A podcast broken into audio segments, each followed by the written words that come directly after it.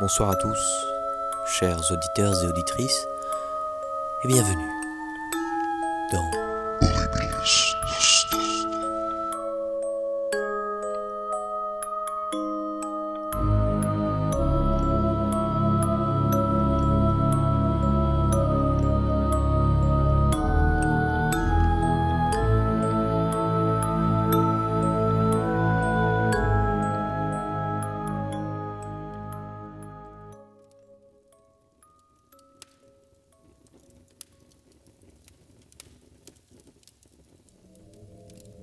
Il existe un homme qui a été vu à plusieurs reprises dans le rêve de milliers de personnes, poussant certaines à la paranoïa, à des hallucinations et, dans le pire des cas, au suicide.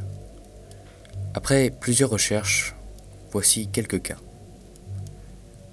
Un jeune couple de 18 ans, Arthur et Léana, lui étudiant en architecture et elle écrivaine. Ils l'auraient vu un soir alors qu'ils dormaient ensemble. Ils l'ont aperçu dans un rêve au même moment. Il l'aurait vu assis sur leur lit, les regardant fixement pendant plusieurs minutes. Le couple ne pouvait ni bouger, ni parler, ni crier.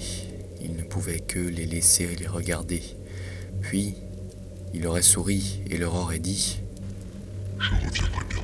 Avant que le couple ne se réveille, terrorisé. Arthur n'eut aucune séquelle. Il voyait un psychologue depuis plusieurs mois à cause de son travail qui l'avait rendu dépressif. Malheureusement, Léana n'eut pas cette chance. Elle sombra petit à petit. Elle disait le revoir dans ses rêves, en ville, dans sa rue et devant sa fenêtre. Elle ne supportait plus cette situation et se mit à boire, puis se mit à se droguer, et sombra dans une profonde paranoïa avant qu'Arthur ne la retrouve, pendue dans sa chambre. Elle ne laissa derrière elle qu'un sombre poème. Le voici. Je suis sobre, mais il est là. C'est loin d'être un rêve, crois-moi. Je suis désolé, Je ne peux me cacher mentir. Je pars avec peine. Adieu.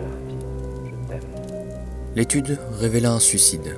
Cependant, il y avait des taches noires sur la feuille et dans son dos. L'origine est encore inconnue. Il y a aussi le jeune Arnold, 10 ans. Il aurait fait le même rêve qu'Arthur et Léana d'après ses parents. Il dessinait le visage qu'il avait vu dans son rêve un peu partout, sur chaque dessin, sur chaque feuille, sur les sols, les murs, bref, tout y passait. Le visage collait parfaitement avec la description que les autres survivants ont donnée. Un soir, les parents retrouvèrent le corps de leur fils en bas de leur immeuble. Il aurait sauté du cinquième étage. Certaines pistes laissent à penser qu'il aurait été poussé, cependant aucun suspect matériel n'a été interpellé.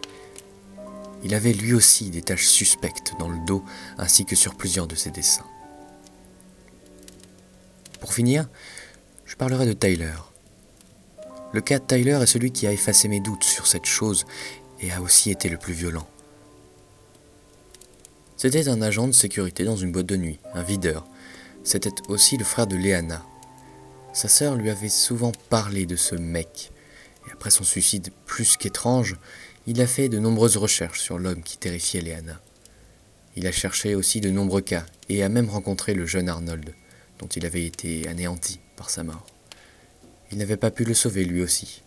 Alors il chercha à faire en sorte que plusieurs personnes prennent conscience de l'existence de cette chose, et l'aident dans ses recherches.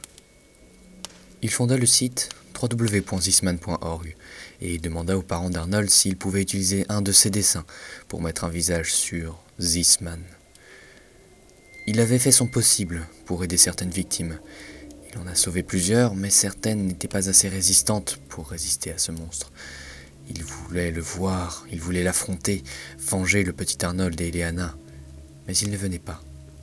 Tout le monde autour de lui devenait victime de cette chose, mais pas lui, et ça le rendait dingue. Mais un soir, celui qu'il avait appelé Zisman répondit à son appel désespéré.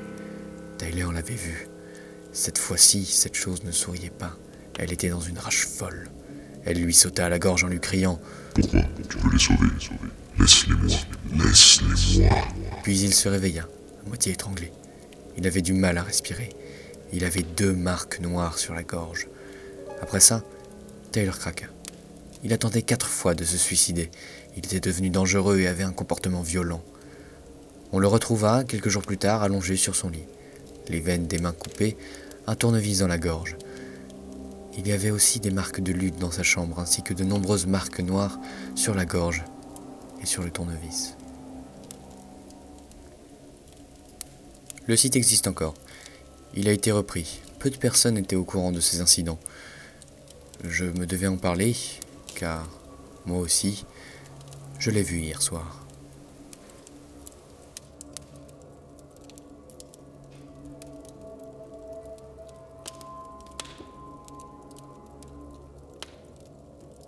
Et bien voilà, l'histoire touche à sa fin.